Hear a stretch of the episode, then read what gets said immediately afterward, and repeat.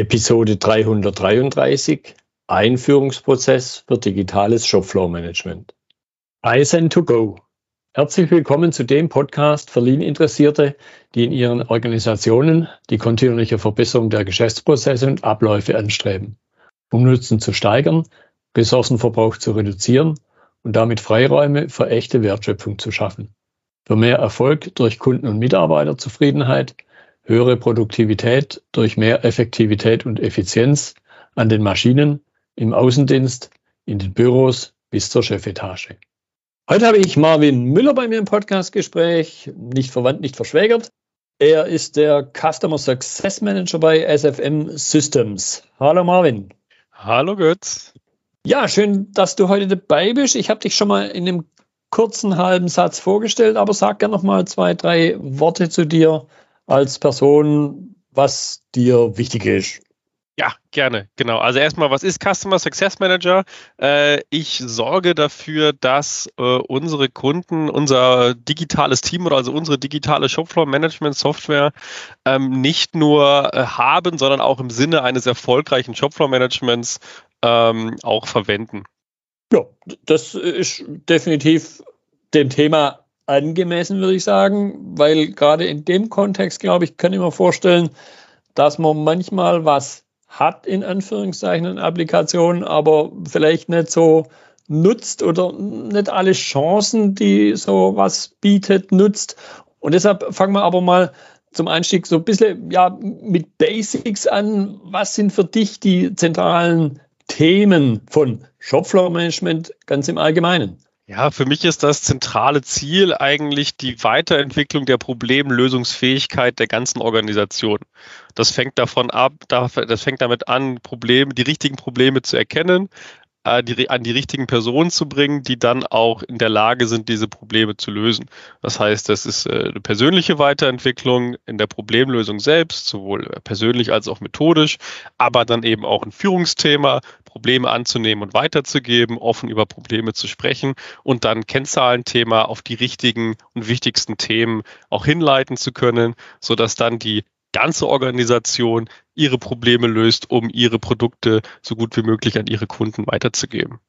Ja, und da würde ich mal sagen, ist eben der Shopfloor da, wo typischerweise, wenn wir zumindest wenn wir über physische Produkte reden, dort, wo die Produkte entstehen, woanders, wenn nicht dort, sollen auch Probleme entstehen, können auch Probleme entstehen. Und natürlich bringt mich das jetzt dann zur nächsten Frage. Shopfloor Management, ich hoffe mal, davon muss man nicht mehr viele Menschen überzeugen. Jetzt, wenn wir über digitales Shopfloor Management reden, muss es ja einen Mehrwert haben, sonst würden wir nicht drüber reden. Und das wäre dann eben meine Frage, welchen Mehrwert bringt ein digitales Shopfloor Management mit? Genau, wir teilen das auf in so zwei Bereiche. Das eine sind die offensichtlichen Stärken, dass ich einfach Arbeitszeit spare, äh, indem ich die Kennzahlen automatisch ziehen kann. Das heißt einfach sehr viel Aufwand in der Aufbereitung, Weiterverarbeitung, Aufhängen, Abhängen, äh, Teilen. Da geht einfach sehr viel Arbeitszeit, die ich da, äh, die ich da spare. Ähm, und dann ist da das zweite Part ein digitales Shopfloor-Management, das auch aus einem methodischen Verständnis entwickelt wurde, mit dem Ziel, die Problemlösungsfähigkeit der Organisation zu stärken, ähm, verbessert natürlich auch dann diese Problemlösungsfähigkeit und damit die Effizienz, Qualität äh, oder Liefertreue, je nachdem, wo der größte Fokus im Unternehmen gerade drauf liegt, dann in diesen Bereichen zu erhöhen, ähm, noch stärker als das analoge Management, Shopfloor-Management kann. Äh, das ist eigentlich das, das denn der zentrale Vorteil, der auch wesentlich größer ist noch als die auch berechenbar oder einfacher zu berechenbare äh, Einsparung von Arbeitszeit. Mhm. Mhm. Ja. ja, das bringt mich dann zu diesem bisschen blöden, flapsigen Spruch, äh, Computer lösen Probleme, die man ohne sie gar nicht gehabt hätte. So wird es mit Sicherheit nicht sein heutzutage.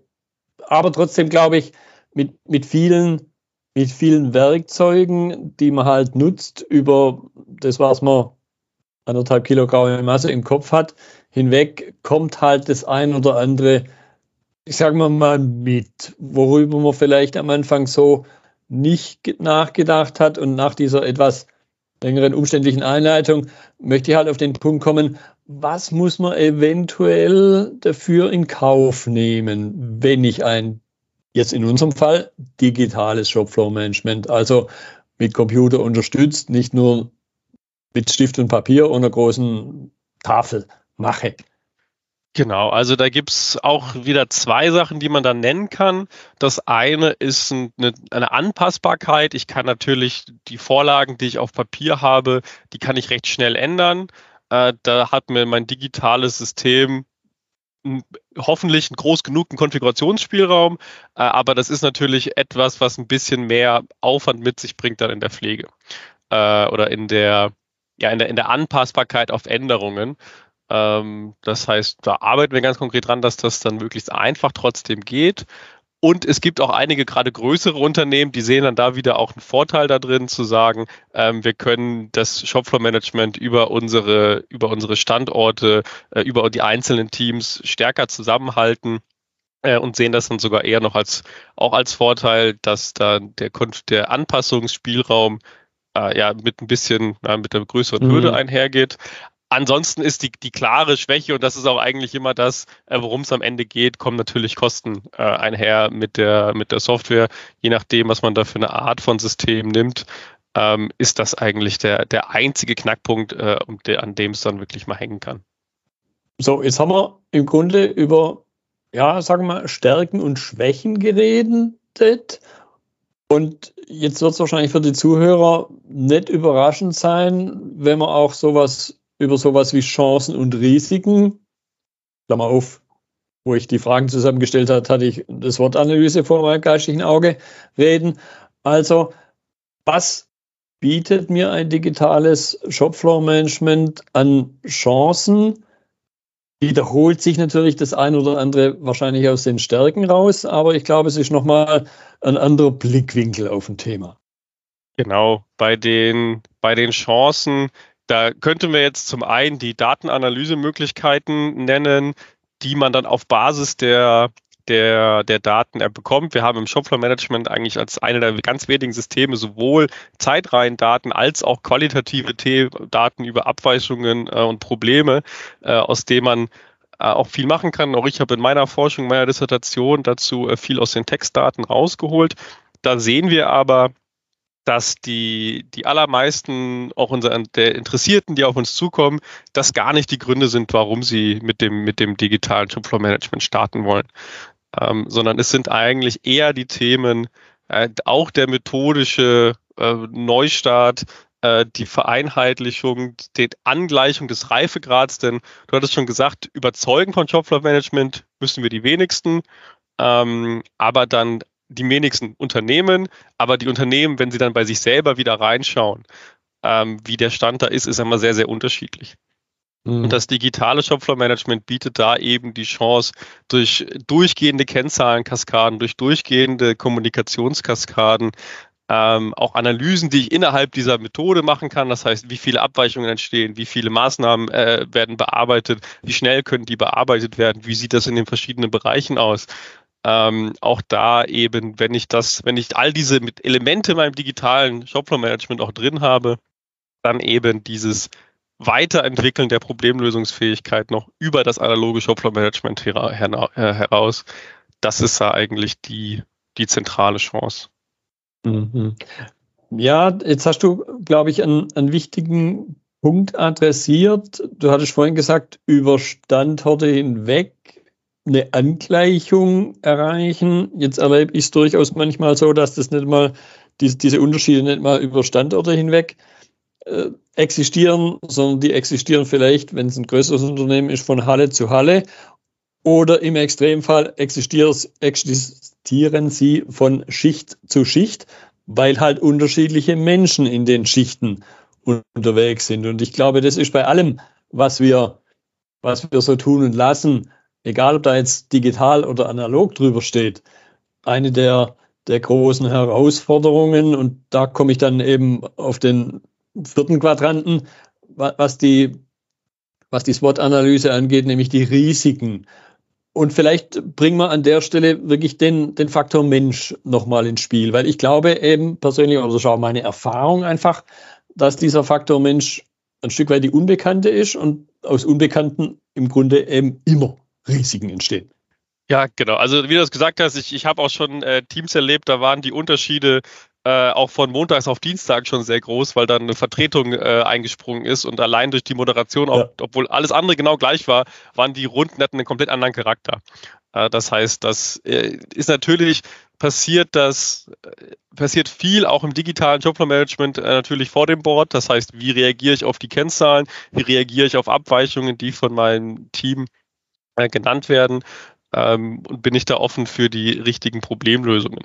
Das heißt, die, die Risiken und ein, Ries ein Risiko, das gerade noch vor ein paar Jahren noch viel, viel stärker äh, diskutiert wurde, auch äh, letztes Jahr auf einer IHK-Veranstaltung habe ich es noch vereinzelt gehört, schon viel weniger als noch vor, paar, vor ein paar Jahren, ähm, wo es dann darum ging, diese Identifikation mit den Kennzahlen, wenn ich sie selbst eintrage, wenn ich also genau weiß, wo sie herkomme, selber auch äh, vielleicht den roten Strich äh, machen musste, dass ich, mhm. dass mir das dann wichtiger äh, erscheint, muss ich sagen, dieses Risiko haben wir jetzt nicht durch ein digitales System verstärkt gesehen.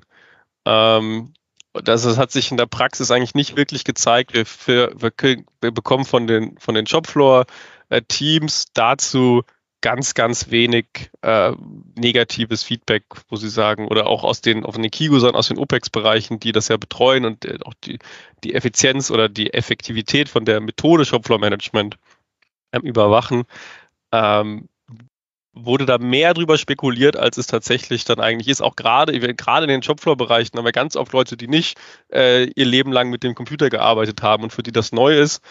Und äh, da sieht man dann aber recht schnell nach einer Eingewöhnungsphase, die es auf jeden Fall gibt, da muss man vielleicht ein bisschen äh, öfter dabei sein mhm. äh, am Anfang. Aber die sehen dann diese Vorteile noch viel, viel schneller oder noch viel mehr, weil sie das gar nicht so sehr erwartet haben, wie wenn, wenn ich jetzt äh, aus meiner Generation, bei uns ist dann eher so, da rufen mich dann Führungskräfte an, äh, die sagen, ja, sie sollen jetzt Shopware-Management einführen, da soll ich Papierzettel aufhängen. Das mache ich nicht. Also das, das fällt mir gar nicht ein ähm, da merkt man dann schon auch einen, einen Wechsel, dass einfach die Erwartung, dass so viele Leute so viel mehr mit IT-Systemen arbeiten äh, und diese negativen Effekte da dann auch gar nicht mehr erwarten. Mhm. Ansonsten haben wir natürlich äh, technische Risiken, wenn die äh, Serververbindungen, IT-Security-Themen sind immer Sachen, mit denen man sich am Anfang beschäftigen muss. Wie kann man das System aufbauen, dass es den, den IT-Security-Risiken äh, auch entspricht? Ja, jetzt kam da in deinen letzten Sätzen öfters mal dieses Anfangen einführen und das bringt mich dann auch zu meiner nächsten Frage. Mal ein Stück weit oder auch berücksichtigt oder auch nicht berücksichtigt, je nachdem, habe ich schon was Analoges, das ich dann digitalisiere oder mache ich so von 0 auf 1 im Sinne von digital, also von 0 auf 100 Prozent digital hatte ich vorher gar nichts wie sieht ein typischer, wenn es das überhaupt geben kann, korrigiere mich da gerne, wenn man von einem typischen Einführungsprozess reden kann, wie sieht er aus oder was kann eben auch untypisch sein? Ja, also der, der typische Einführungsprozess geht erstmal mit einer, mit einer Selbstanalyse, ähm, beginnt der. Also ganz am Anfang muss ich erstmal meine Ziele festlegen, was möchte ich eigentlich erreichen. Zum Beispiel äh, möchte ich das digitale Shopfloor-Management methodisch verbessern, möchte ich, möchte ich es eher standardisieren, möchte ich ähm, es grundsätzlich einführen, also die Ziele können ja unterschiedlich sein. Äh, damit gehe ich erstmal los. Und dann kommt eben die Selbstanalyse. Das heißt, haben wir schon Shopfloor-Teams äh, oder haben wir grundsätzliche Teams, die sich regelmäßig treffen? Gibt es die Besprechungskaskade schon? Ähm, gibt es innerhalb dieser Kenz äh, Kaskade Kennzahlen, die sinnvoll aufeinander aufbauen? Funktioniert darauf das Maßnahmenmanagement und geht es auch bis hin in die systematische Problemlösung? Und meistens sieht man dann, wenn man in diesen vier Bereichen so eine Selbstanalyse macht, ähm, dass es die Runden meistens gibt, die Kennzahlen okay sind, Maßnahmen, äh, dann wird es schon langsam schlecht und hinten in der systematischen Problemlösung sind ganz, ganz wenig Unternehmen wirklich gut drin oder schätzen sich da selber äh, auch als gut ein.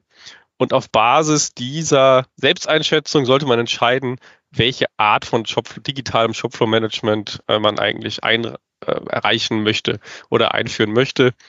Ähm, es gibt da die Möglichkeit zu sagen, wir machen Kennzahlen-Dashboards. Da gibt es vielleicht schon welche, die könnte man verwenden.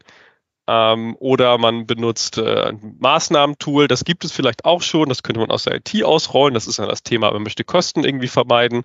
Aber dadurch gehen einem natürlich dann auch einige Stärken und Chancen verloren. Zum Beispiel auch die methodische Neuaufstellung. Dadurch, wenn ich die Kennzahlen ähm, mit dem Abweichungsmanagement direkt auch inhaltlich verbinde, äh, dass ich dann ein, ein, vollständiges, methodisch vollständiges digitales Shopfloor-Management äh, auch einführe. Ja, aus, aus deinen Ausführungen und zu dem, was du am Anfang gesagt hast, höre ich eben auch raus. Im Grunde soll mein, es ist halt einfach ein, einfach in Anführungszeichen, ein Werkzeug, das ich einsetzen will. Und ich sollte ja jetzt nicht zum, zu irgendeinem, ich glaube, das ist vom Shopfloor Management, vom digitalen Shopfloor Management mal ganz unabhängig. Ich sollte ja nicht mit irgendeinem Werkzeug auf ein Problem losgehen, von dem ich vielleicht noch gar nicht wirklich verstanden habe, was dahinter steckt. Also so ein bisschen, auch wieder ein bisschen flapsig ausgedrückt, ich ziehe mich, muss mich quasi am eigenen Schopf aus dem ja, Problemsumpf ziehen, was einerseits nicht geht und andererseits sollte man aber eben die selbst postulierten Prinzipien, Problemlösungsprozess, ja auch bei der Einführung von einem Werkzeug soll ja ein Problem lösen und nicht neue schaffen berücksichtigen, richtig? Ganz genau. Ähm, zum Beispiel, wenn man sieht, man hat eigentlich ein Defizit im, im Bereich systematische Problemlösung in der Breite des, des, Unternehmens, wie fast alle Unternehmen das haben, auch die, die schon lange mit Shopfloor Management arbeiten. Und ich sage dann, ich möchte, ich möchte, weil das sehr kostengünstig ist und das spart mir Arbeit, ich möchte automatische Kennzahlen-Dashboards haben, dann verpasse ich natürlich das eigentliche Ziel der Einführung vom digitalen Shopfloor-Management. Denn mhm. dazu führe ich dann natürlich eher, eher stärke ich den Fokus auf die Kennzahlen noch mehr ähm, und verliere damit vielleicht die, die, den Fokus auf die Problemlösungen auch noch eher. Äh, das heißt, dann führe ich eigentlich ein System ein, das mir Arbeit spart in dem, was ich eh schon tun kann, aber mich eigentlich gar nicht in dem weiterbringt, in dem ich eigentlich noch Potenzial hätte. Ja, das, das äh, bringt mich dann irgendwie auf, ich glaube, von, von Deming war der Satz, äh, es geht dann auch so ein bisschen Richtung, Richtung Einstein. Äh, mit meinen Worten frei ausgedrückt, der, blödsche, der blödsinnigste Unsinn wäre eben irgendwas zu digitalisieren, was es gar nicht wert ist, es überhaupt zu tun. Also nur Kennzahlen um der Kennzahlen willen eben äh, zu digitalisieren und gar nicht realisiert zu haben, welches Problem möchte ich eigentlich mit meinen Kennzahlen und mit genau denen, die ich da erfasse, welches Problem möchte ich eigentlich lösen. Ganz genau. Gut, das bringt mich auch so ein bisschen eben dieses Überlegen, wie und was, vor Dingen das Was, das Wie ist jetzt ein anderes Thema, bringt mich auch ein bisschen zu dem Punkt, ja, wenn ich, und das hat jetzt wieder mit digitalem Shopfloor-Management gar nichts zu tun, wenn ich über sowas nachdenke, sollte ich über so einen gruseligen Begriff wie Lastenheft nachdenken. Und da beginnt dann auch in meiner Erfahrung ganz oft äh, so ein Spiel. Alle treten geschlossen einen Schritt zurück, weil sich da ein Stück weit gar keiner ranwagt. Weil das sind dann die, die hinterher die Ohren langgezogen kriegen, wenn irgendwas nicht funktioniert hat. Jetzt glaube ich aber trotzdem, sollte man da im Sinne von wieder Problemlösungsprozess über sowas nachdenken und auch eben solche Dinge wirklich verschriftlichen. Denn das ist auch so eine Sache, die ich ganz oft erlebe. Ja, es wird über viel geredet, aber es wird ganz wenig aufgeschrieben und es wird ganz viel Chance auch wieder in meiner Wahrnehmung verpasst durch dieses, ich schreibe mal was auf, da nochmal eine Form von, selbst wenn man es gar nicht unter dieser Überschrift macht, eine Form von Reflexion stattfinden zu lassen.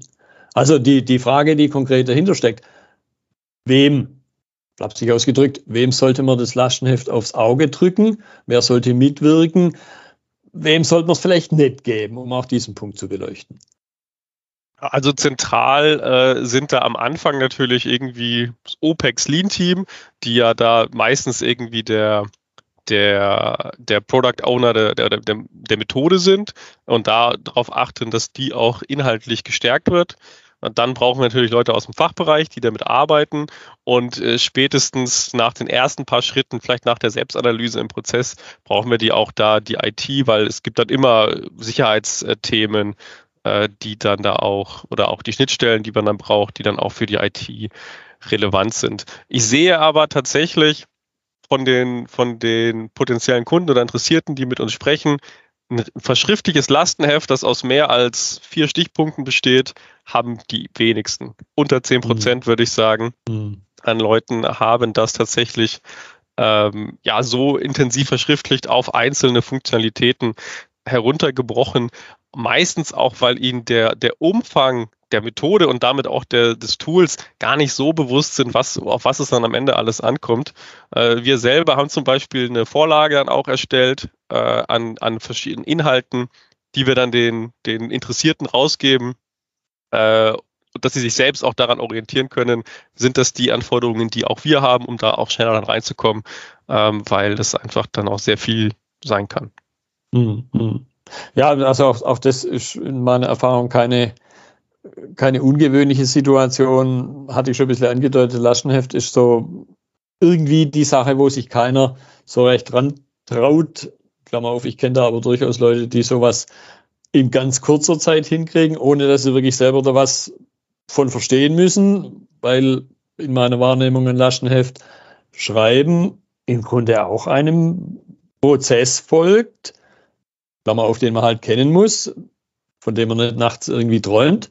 Mhm. Aber auf was ich so ein bisschen rauswähle, und du hast auch angedeutet, zu dem Zeitpunkt, wo du die IT ins Spiel gebracht hast, es ist nicht der erste Schritt. So nach dem Motto, ah, digital, da habe ich ja die IT, die macht es.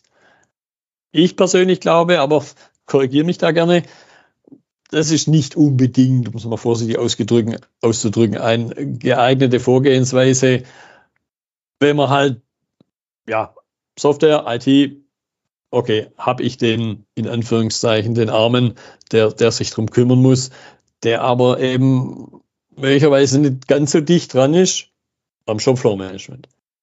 Genau, also die IT kennt sich da äh, von dieses wohl von den inhaltlichen Problemen auf dem Shopfloor als auch dann die, äh, die Methode Shopfloor Management, wie man mit denen umgeht und dann auch mit deren Digitalisierung, da kennt sich das darf man auch nicht erwarten, äh, dass da jemand dann inhaltlich aus der IT sich damit auskennt. Deswegen äh, ist eigentlich der Weg immer meistens der Owner der Methode, ähm, schaut sich um, was brauchen die Leute aus der Produktion, wie kann ich denen helfen, damit die in ihrer Arbeit äh, einfacher arbeiten können, schauen sich dann nach möglichen Lösungen um und gehen von da aus dann in die Abstimmung mit der IT, welche Art von System eingeführt werden soll, natürlich auch dann, in welchem Kostenrahmen äh, das möglich ist. Äh, und dann ist da der, der Austausch dann eigentlich besonders wichtig, dass zuerst die aus der Methode gesagt wird, das sind die Funktionen, die wir vielleicht brauchen, aber dann später auch dann, wenn es dann schon in die Umsetzung geht, dann, was sind genau die Kennzahlen, die wir brauchen? Was sind die exakten Werte, die wir brauchen? Gibt es diese schon? Dann ist gut. Wie könnten wir sie ansonsten erzeugen? Ähm, auch da ganz wichtig, aus dieser Richtung zu kommen und nicht einfach die Zahlen zu nehmen, die es vielleicht schon gibt. Ähm, wenn die nicht auf die wesentlichen Probleme in der Produktion hindeuten, dann bringt mich das eigentlich wieder in dem, dann lenkt mich das auf die falschen Probleme, die ich löse. Deswegen sowohl von den Anforderungen funktional als auch später inhaltlich ähm, muss es eigentlich aus den, aus den Fachbereichen kommen, was brauche ich, um besser arbeiten zu können äh, was dann durch die IT im besten Fall bereitgestellt wird. Mhm. Gut, ich, ich möchte es insofern aber doch noch ein bisschen, also die IT nicht vom Haken lassen, aber eben auch die andere Seite, ja, zusammenbringen jetzt in, in unserem Gespräch, soweit es gelingen kann in, in diesem kurzen Gespräch, im, im Sinne von, wie, wie kann man eine ideale Welt, Schrägstrich Zusammenarbeit an dieser wichtigen Stelle zwischen Produktion und IT, was digitales Shopfloor Management, weil ich glaube, es knirscht da ganz oft an ganz vielen Stellen und vielleicht kann man auch hier die Chance schlichtweg nutzen, mal mit was Neuem die Form der Zusammenarbeit auch nochmal auf eine neue Ebene stellen. Ja, also die die ideale Zusammenarbeit in solchen, in solchen operativ oder sehr nah an dem Operativen äh, habe ich tatsächlich auch in Japan äh, beobachten dürfen. Ich war 2019 auf einer, auf einer Reise äh, durch bei Toyota, aber auch zu anderen japanischen Unternehmen. Und die haben da dann schon angefangen, einzelne äh, Mitarbeiter aus der IT mit runterzusetzen in die Planungsbüros, direkt in die Fachbereiche nah an die Produktion heran, äh, damit dort auch dann ja, vor Ort die ganz konkreten Probleme gelöst werden können. Es gab natürlich immer noch eine zentrale IT, die grundsätzliche Architekturen geschaffen hat, ähm, aber dann eben Personen innerhalb der Fachbereiche, die dann an einzelnen äh, Problemen ganz konkret gearbeitet haben, um die, um die Produktionsteam dort vor Ort zu unterstützen. Das wäre natürlich äh, die wünschenswerteste Art der Zusammenarbeit. Wir sehen aber in den allermeisten Unternehmen, dass da, dass wir da weit davon weg sind.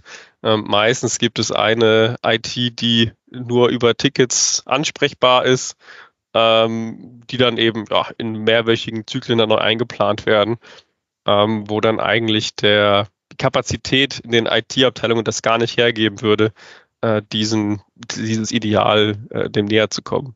Mhm. Aber ich glaube, es ist trotzdem also mir kam da jetzt sofort eben der Begriff des OBEAs in, in, den Sinn, der sich ja durchaus an vielen anderen Stellen auch bewährt hat. Und ein ganz wichtiges Prinzip, was du mit Sicherheit im Hinterkopf hattest, jetzt hier eben nicht genannt hast, beziehungsweise im, im Grunde ist das unser, unser gesamtes Thema, nämlich das Shopfloor-Management, also sprich dieses Gehe vor Ort, dort wo die Musik spielt. Und die ist halt nun mal auf dem Shopfloor, was die Produktion angeht. Und dann macht es ja, aus unserer Sicht zumindest, glaube ich, dann, dann nehme ich dich einfach mal mit, mit hier ins, ins sprichwörtliche Boot, macht es ja nur, nur Sinn, auch als ITler wirklich dorthin zu gehen, wo meine Nutzer sind. Und speziell, wenn ich sowas wie irgendein neues System und digitales Shopfloor Management steht jetzt halt nur mal exemplarisch an der Stelle vielleicht sogar nur, dass ich halt da dieses uralte und sehr, sehr bewährte Prinzip, dieses Gehe vor Ort und schau, schau dir die Probleme dort an, dass ich das auch als Chance wiederum nutze. Absolut. Ähm, man muss aber leider sagen, dass die meisten IT-Abteilungen dann, das würde ja sagen, man müsste gehen vor Ort, schauen sich an, was sie dort umsetzen könnten, um dann ein eigenes digitales Shopfloor-Management aufzubauen. Das passiert auch, das passiert gerade in kleineren Unternehmen, äh, passiert das häufiger. Äh, je größer die Unternehmen werden, desto zentraler wird die IT, desto weiter ist sie weg äh, von den eigentlichen Prozessen äh, oder vom, vom, Shop, vom Shopfloor selbst. Äh, und desto häufiger werden dann ja, Softwareanbieter mit dazugezogen, die eben in dieser Rolle sich schon auskennen, weil sie eben diese Probleme auf dem Shopfloor kennen, die Probleme im Shopfloor-Management schon kennen äh, und da dann diese Brücke dann auch eben bilden können ähm, weil die methodischen, innerlichen Anforderungen dann eben durch den Anbieter schon ver verstanden werden und bekannt sind mhm. und die, äh, die eigene IT sich da eben nicht einarbeiten muss, was sie, was sie auch kaum schafft. Also es gibt dann wieder die ganz großen Konzerne, die versuchen das dann wieder selbst, ähm, ihre eigenen digitalen Shopfloor-Management-Systeme äh, aufzubauen aber da kenne ich auch schon Firmen, die da schon seit sechs Jahren dann dran sind, äh, die Anforderungen zusammenzutragen aus all ihren Standorten und Bereichen äh, und sich da einfach unheimlich schwer tun, diese, diesem Anspruch ja dann auch dann vor Ort zu gehen und dann eine Lösung für die ganze Führungsorganisation äh, zu liefern, was dann in den größeren Unternehmen einfach extrem schwierig ist und dann mhm. einfach kapazitiv dann nicht zu schaffen. Ja, aber interessant fand ich jetzt den Gedanken, weil das erlebe ich an anderen Stellen oft eben gerade umgekehrt, dass so Aussagen im Raum stehen sind, ja, bei einem Großunternehmen, da kann man solche Sachen, was auch immer solche Sachen bedeutet, da kann man solche Sachen ja machen, aber wir sind da ja viel zu klein dazu.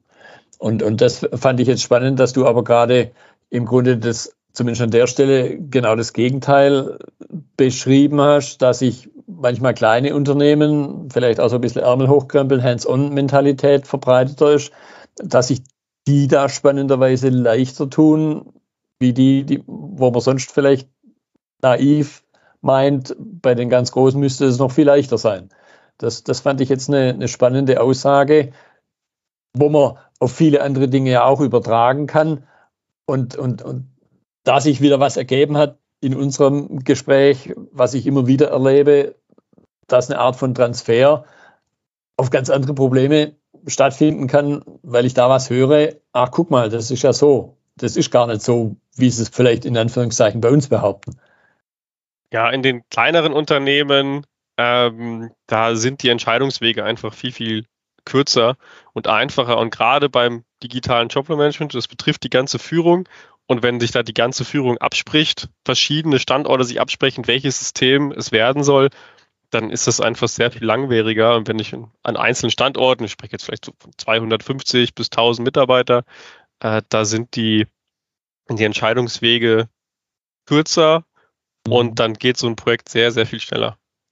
Äh, auch weil auch dann die Wege zu den richtigen Entscheidungs, weil mit einem Projekt mit einem Großkonzern, dass jedes Mal, wenn wir ein neues IT-System anbinden wollen, dann dauert das ungefähr vier Wochen, bis die Kollegen wissen, wen sie uns als Ansprechpartner äh, geben können, der dieses System betreut. Da sind dann einfach die, die Wege einfach weit. Ja, ja. Ja, und man, man, man könnte natürlich ein bisschen äh, gehässig sagen, vielleicht hat die IT da auch noch äh, das Potenzial in sich selbst und gegenüber den anderen. Sie sind an der Stelle im Grunde auch so eine Art von Zulieferer von, von Wissen, von Verfahren, von, von Fähigkeiten, über sowas wie Transparenz nachzudenken. Aber das wäre wahrscheinlich ein eigenes äh, Thema für eine eigene Episode. Da können wir gerne anders mal drüber sprechen, ja. Gut, jetzt so ein bisschen zum, zum Abschluss im, im Blick auf die Uhr. Wir sind so irgendwo bei einer halben Stunde schon. Was, was sind denn Gelegenheiten, wenn jetzt einer sagt, bah, das hört sich interessant an, da habe ich mich an der einen oder anderen Aussage selber wiedergefunden, vielleicht sogar an die eigene Nase gefasst. Was, was sind denn Möglichkeiten, wenn da jemand ein bisschen tiefer einsteigen will in das Thema? Ja, äh, also da zum einen haben wir gerade unser Wissen sowohl noch aus meiner Zeit am, am Institut, äh, auch da habe ich dann noch eher in der Technik äh, geforscht zum Thema Natural Language Processing im digitalen Shopfloor Management, aber das gesamte Wissen aus der Institutszeit als auch jetzt mit der Praxiserfahrung ähm, vom SFM Systems haben wir ein Buch zusammengeschrieben, das heißt Digitale Shopfloor Management im Hansa Verlag, wo wir all diese Themen, das heißt detailliert beschrieben haben von der von der SWOT, die wir an, anfangs drüber gesprochen haben, auch über die Einführungsmethode, äh, welche alternativen Entscheidungen gibt es, welche Auswirkungen haben diese verschiedenen Entscheidungen äh, mit zahlreichen Praxisbeispielen äh, und dann eben am Ende auch die Ausblicke in Richtung Datenanalysen, die auch jetzt schon ermöglicht sind und erprobt sind. Ähm, ansonsten gerne bei der Lean Around the Clock. Auch dort werden wir einen größeren Stand haben äh, bei dem man uns direkt ansprechen kann. Und ansonsten sind wir auf sfmsystems.de, ähm, kann man auch direkt Kennenlerngespräche mit uns vereinbaren und dann eben, egal in welchem Stand man gerade ist, wo man sich für das Thema digitale Shopfloor-Management interessiert, äh, helfen wir da immer gerne, den Einstieg zu finden in dieses Thema. Ja, das war jetzt ein schöner Abschluss, ein schöner ja, Rundumschlag, nennen wir es mal so an, an Informationen, die, die werde ich natürlich in die, in die Notizen zur Episode reinnehmen. Mir ging dann sofort äh, mein Lean Book Club durch den Kopf, wo ich dachte, bah, da habe ich dann vielleicht für die nächste oder übernächste monatliche Session dann schon was, wo ich selber was Neues gelesen habe und vielleicht da auch eine Chance habe, das damit erworbene Wissen zu teilen und, und damit äh, zu, zu mehren. Marvin, ich danke dir deshalb für deine Zeit, für die spannenden Einblicke. Vielen Dank dir. Das war die heutige Episode im Gespräch mit Marvin Müller zum Thema Einführungsprozess für digitales Shopfloor Management. Notizen und Links zur Episode finden Sie auf meiner Website unter dem Stichwort 333. Wenn Ihnen die Folge gefallen hat, freue ich mich über Ihre Bewertung bei Apple Podcasts. Sie geben damit auch anderen Lean-Interessierten die Chance, den Podcast zu entdecken. Ich bin Götz Müller und das war Kaizen2Go. Vielen Dank fürs Zuhören und Ihr Interesse. Ich wünsche Ihnen eine gute Zeit bis zur nächsten Episode. Und denken Sie immer daran, bei allem, was Sie tun oder lassen, das Leben ist viel zu kurz, um es mit Verschwendung zu verbringen.